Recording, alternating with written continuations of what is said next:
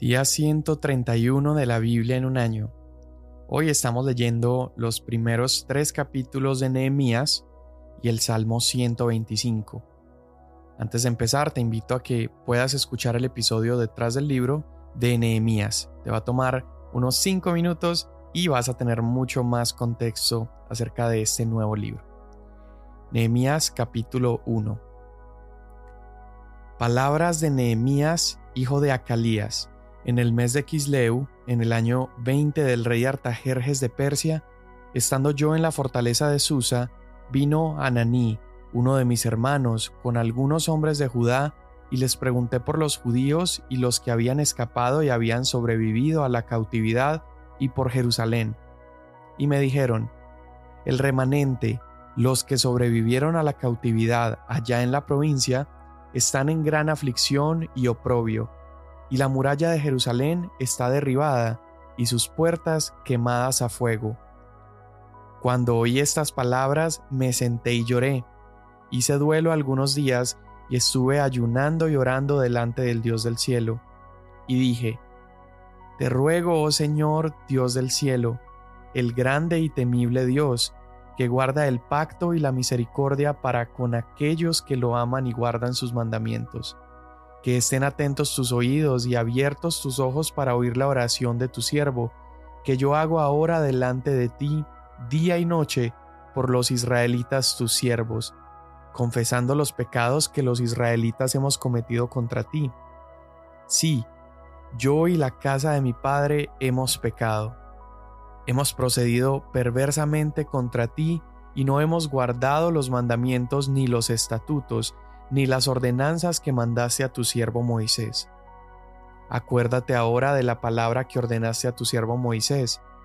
Si ustedes son infieles, yo los dispersaré entre los pueblos. Pero si se vuelven a mí y guardan mis mandamientos y los cumplen, aunque sus desterrados estén en los confines de los cielos, de allí los recogeré y los traeré al lugar que he escogido para hacer morar mi nombre allí. Ellos son tus siervos y tu pueblo, los que tú redimiste con tu gran poder y con tu mano poderosa. Te ruego, oh Señor, que tu oído esté atento ahora a la oración de tu siervo y a la oración de tus siervos que se deleitan en reverenciar tu nombre. Haz prosperar hoy a tu siervo y concédele favor delante de este hombre. Era yo entonces copero del rey.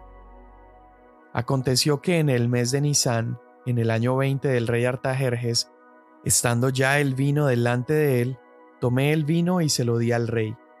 Yo nunca había estado triste en su presencia, así que el rey me preguntó, ¿por qué está triste tu rostro?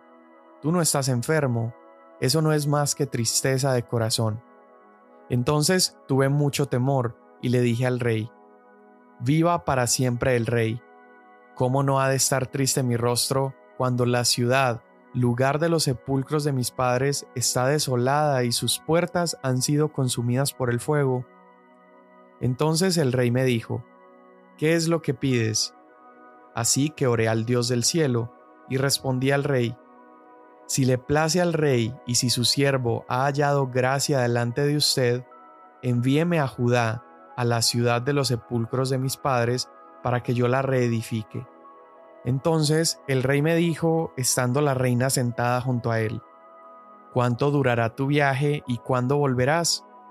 Y le agradó al rey enviarme, y yo le di un plazo fijo, y le dije al rey, Si le agrada al rey, que se me den cartas para los gobernadores de las provincias más allá del río, para que me dejen pasar hasta que llegue a Judá, y una carta para Asaf, guarda del bosque del rey, a fin de que me dé madera para hacer las vigas de las puertas de la fortaleza que está junto al templo, para la muralla de la ciudad y para la casa a la cual iré.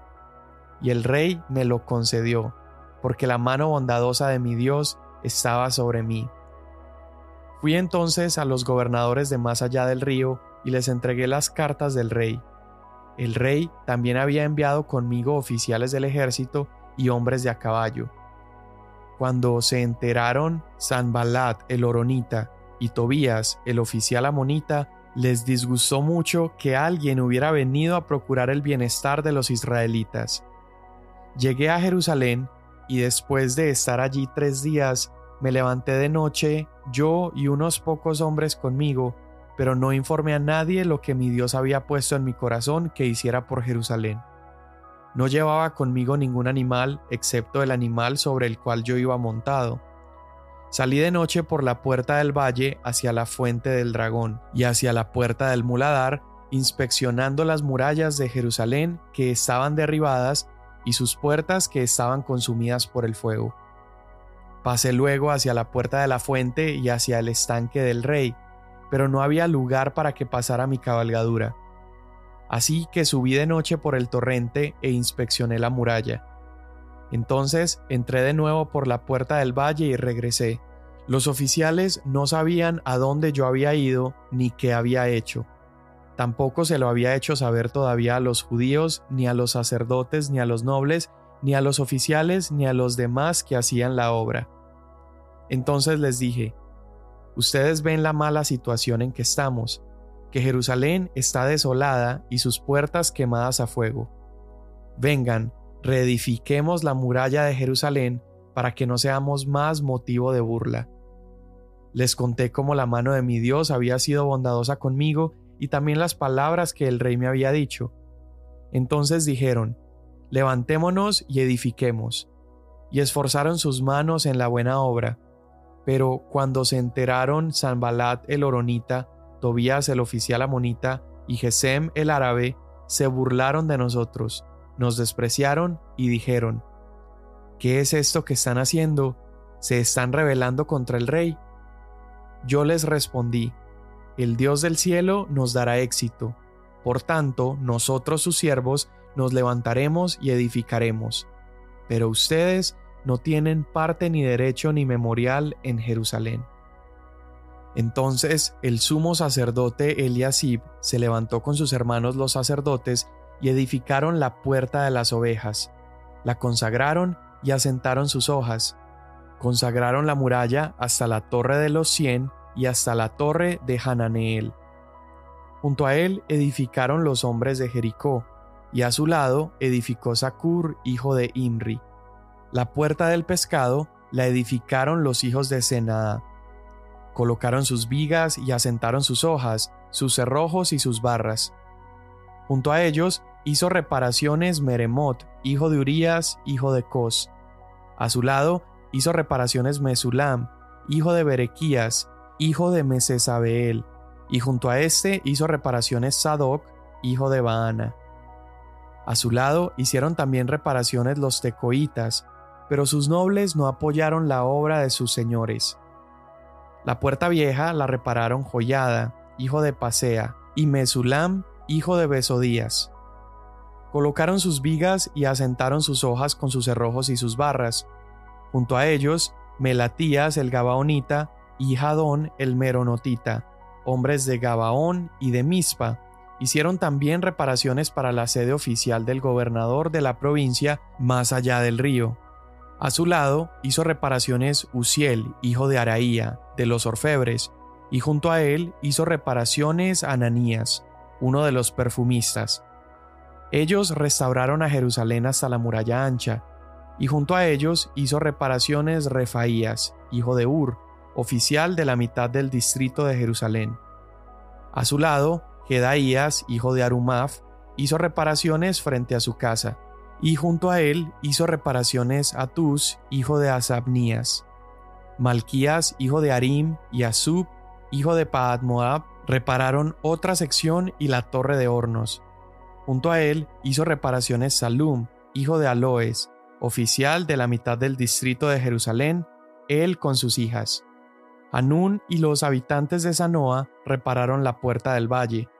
La edificaron y asentaron sus hojas con sus cerrojos y sus barras, y 450 metros de la muralla hasta la puerta del muladar.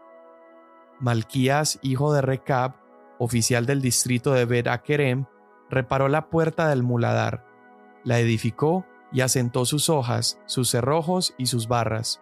Salum, hijo de Col José, oficial del distrito de Mispa, reparó la puerta de la fuente, la edificó, la revistió y asentó sus hojas, sus cerrojos y sus barras, y la muralla del estanque de Siloé en el jardín del rey hasta las gradas que descienden de la ciudad de David.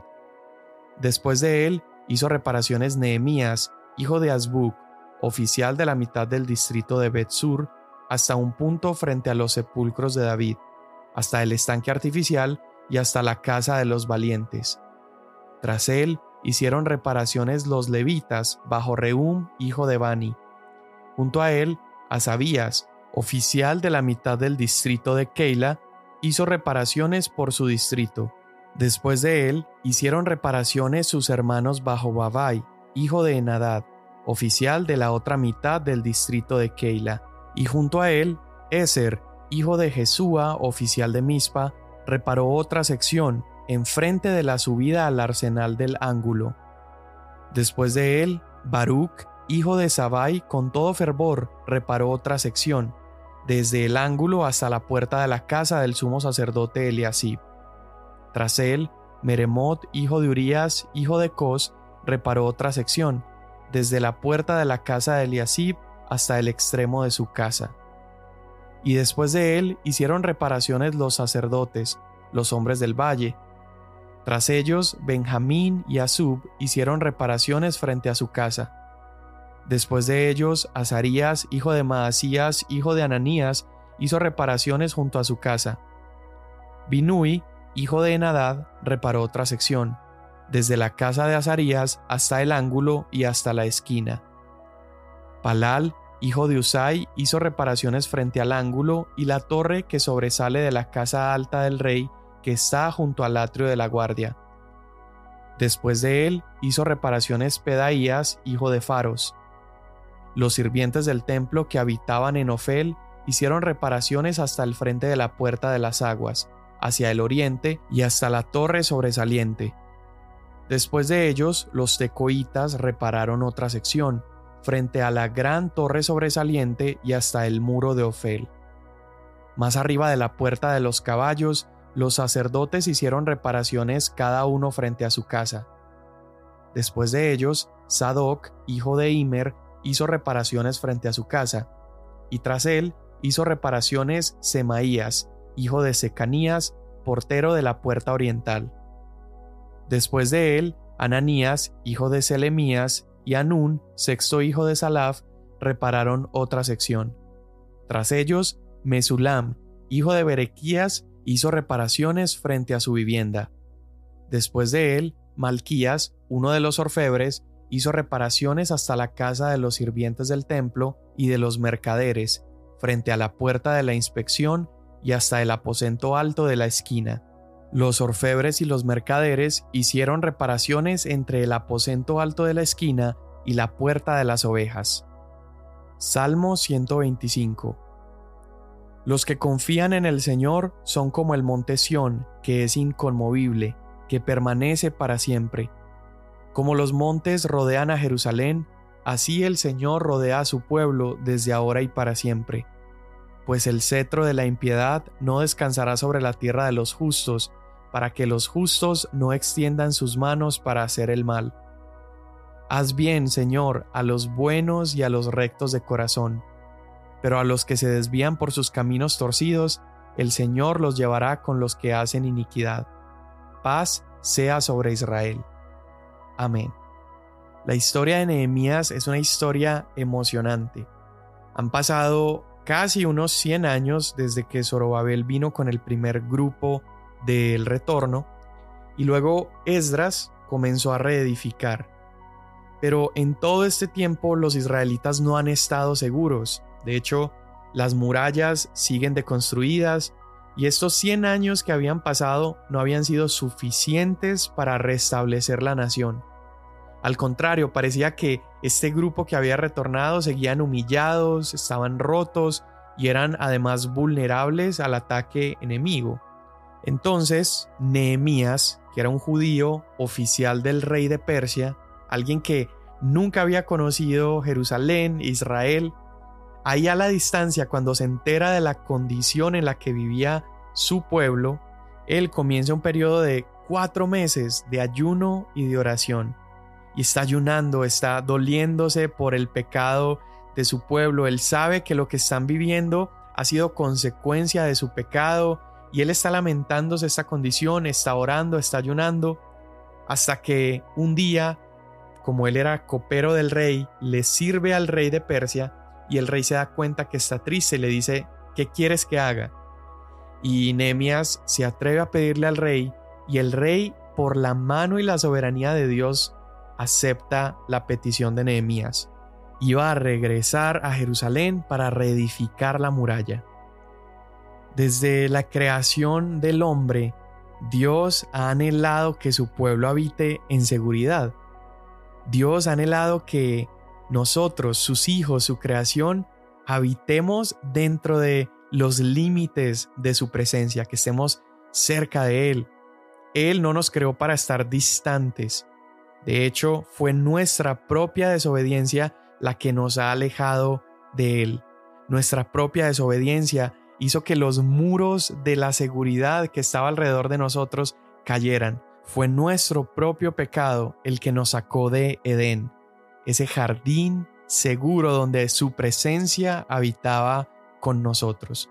Y por nuestra desobediencia hemos sido llevados a un exilio espiritual, lejos de nuestro origen que es Dios. Y Dios ha estado prometiendo a lo largo de toda la narración de la Biblia hasta este punto él ha estado prometiendo una restauración. Él ha estado prometiendo que va nuevamente a religar al hombre consigo mismo. Pero esto solamente puede ocurrir cuando se levanta alguien como Nehemías, alguien que está dispuesto a obedecer mientras otros no lo están haciendo, alguien que está dispuesto a interceder por un pueblo que es incapaz de salvarse a sí mismo y alguien que está dispuesto a interceder por un pueblo que no está dispuesto a hacerlo. Y es en historias como la de Nehemías que vemos estos personajes o estos vislumbres de la redención que Dios quiere traer a su pueblo. Sin embargo, el cumplimiento absoluto de la redención y de la reedificación de esa protección y esa salvación y seguridad para la creación de Dios, la vemos en Jesús. Jesús es aquel que puede llevarnos al cumplimiento de todas las promesas de Dios. Y así como Nehemías intercedió por su pueblo, Jesús intercede hoy por todos nosotros. Nehemías obedeció la voz de Dios y esa obediencia fue para bendición de toda la nación. Asimismo, Jesús obedeció por todos nosotros los pecadores que éramos incapaces de salvarnos a nosotros mismos. Nehemías sacrificó su alto rango, sacrificó su comodidad y su posición alta para ir a reconstruir las murallas. Cristo dejó su trono, dejó su lugar celestial y se humilló hasta lo sumo para reconstruir nuestra relación con el Padre. En la historia de Nehemías, el rey proveyó el recurso para asegurar a los judíos. En la historia de redención de Jesús, Dios proveyó y protegió a su pueblo con el mayor recurso que pudo haber dado, la sangre de su Hijo Jesucristo. Todo esto que hemos leído, todo lo que hizo Nehemías, comenzó con oración y también comenzó con una confesión, un reconocimiento del pecado del pueblo y la confesión de que solamente Dios podía intervenir y cambiar la situación. Nuestra salvación el día de hoy y nuestra seguridad comienzan también con confesión.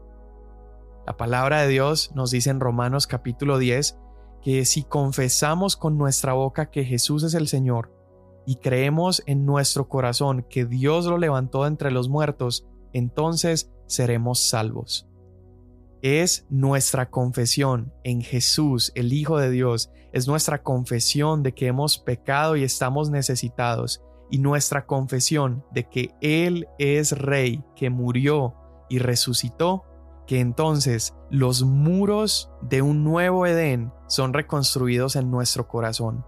La presencia de Dios puede habitar nuevamente en nosotros porque hemos sido restaurados gracias a la obediencia de Jesús. Señor, te damos gracias porque tú haces todas las cosas nuevas te damos gracias porque delante de tu presencia, Señor, nuestro pasado ya no es más importante.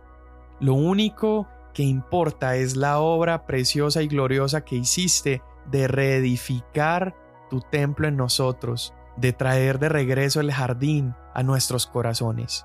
Y hoy te damos tantas gracias por eso. En el nombre de Jesús. Amén. Mañana nos vemos.